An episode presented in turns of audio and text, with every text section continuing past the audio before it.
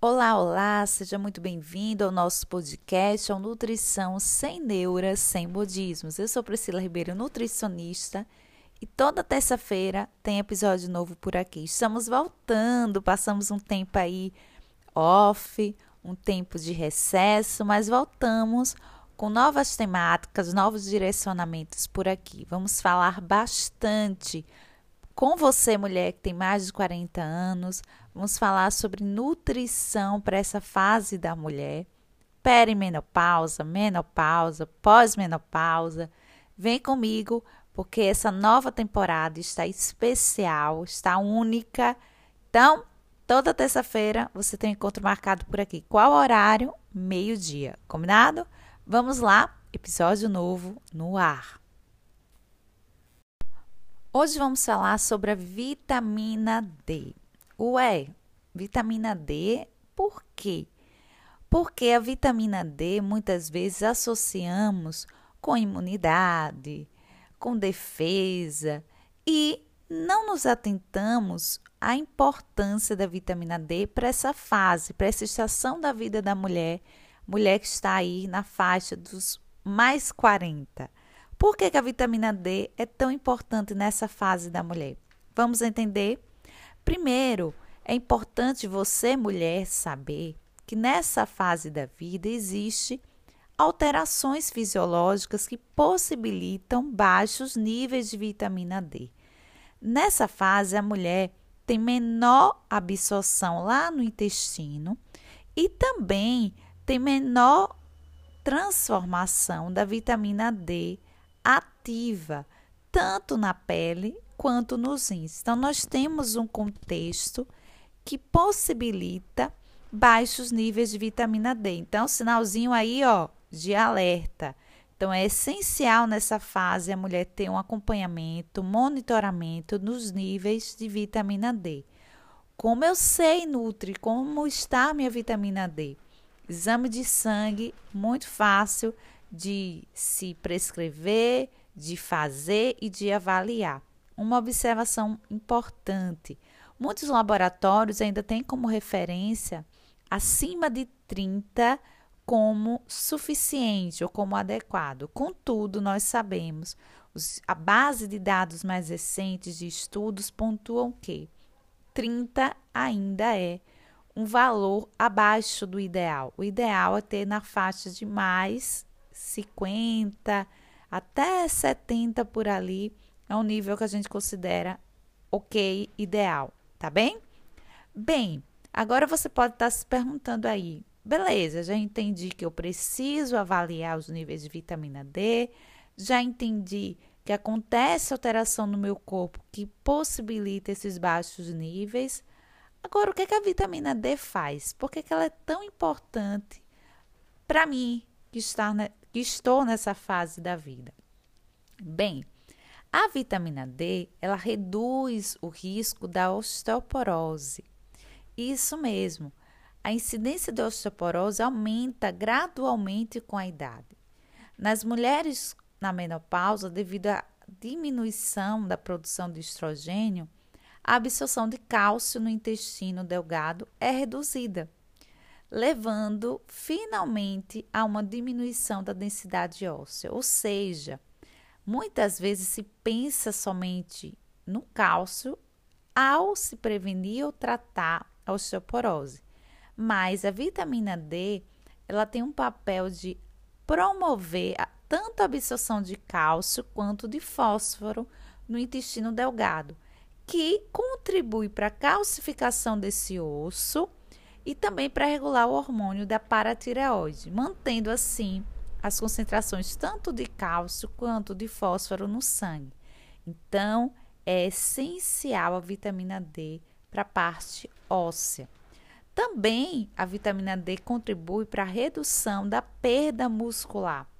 É comum nessa fase da mulher, da vida da mulher, ela observar que já não é fácil ganhar massa muscular e também ela observa uma perda dessa massa muscular.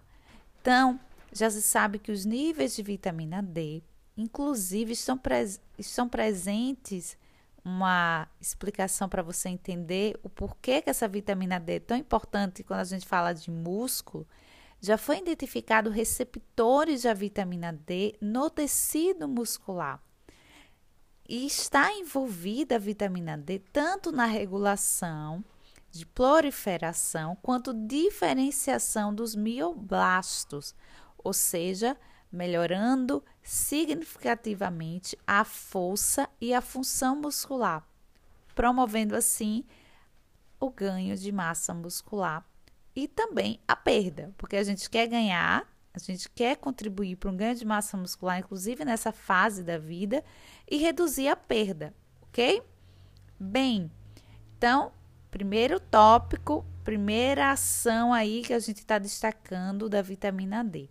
Mas a vitamina D faz além, tem outros efeitos. Por exemplo, quando a gente fala de parte cardiovascular e metabolismo de lipídios, a gente sabe que a vitamina D contribui aí para o controle. Sabe aquelas moléculas que você faz seu exame de sangue e geralmente se assusta ou não deseja que estejam altos, tipo LDL, colesterol.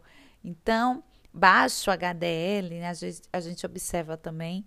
Então, a vitamina D demonstrou-se ter um efeito auxiliar ou contribuir para que tenha-se baixos níveis ou reduzindo os níveis do LDL, que é considerado o mau colesterol, entre aspas, e também aumentar o HDL, que é considerado o bom colesterol, também entre aspas, ok? Se você quer entender mais sobre colesterol, sobre LDL, LDL, tem aqui no podcast um episódio só sobre isso, ok?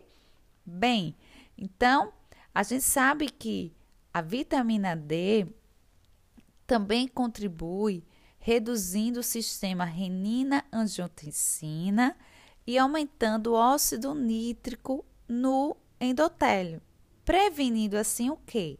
A aterosclerose. A vitamina D também está associado com regulação da secreção da insulina, melhorando a sensibilidade à insulina, reduzindo a inflamação sistêmica. Olha que fantástico! Então, nós estamos falando de uma proteção cardiovascular a partir de níveis adequados de vitamina D. Bem, seguindo, terceira ação ou terceiro benefício quando a gente fala da vitamina D para mulher mais de 40 anos? Bem, a gente sabe que nessa mulher, com a queda do estrogênio, tem vários efeitos ou sintomas e. Como é que eu posso falar com vocês? Sintomas indesejáveis, não é isso? E é conhecido aí como síndrome gênito-urinária da menopausa. É uma condição que a mulher apresenta secura vaginal, dor, dificuldade nas relações sexuais, vaginite recorrente, dificuldade em urinar ou aquela vontade frequente de urinar também é observado. Bem, a gente sabe que essa redução do estrogênio está relacionado com todos esses sintomas. E a vitamina D demonstrou-se reduzir tanto essas infecções de repetição quanto melhorar esse epitélio, o crescimento e diferenciação desse epitélio vaginal, reduzindo assim esses desconfortos que a mulher tanto enfrenta nessa fase da vida, ok? Bem, a vitamina D também está associado aí com prevenção de câncer. Você sabia que o HPV tem um pico em mulheres na pós-menopausa? E a grande maioria mais de 95% dos cânceres cervicais é, é causado pelo HPV.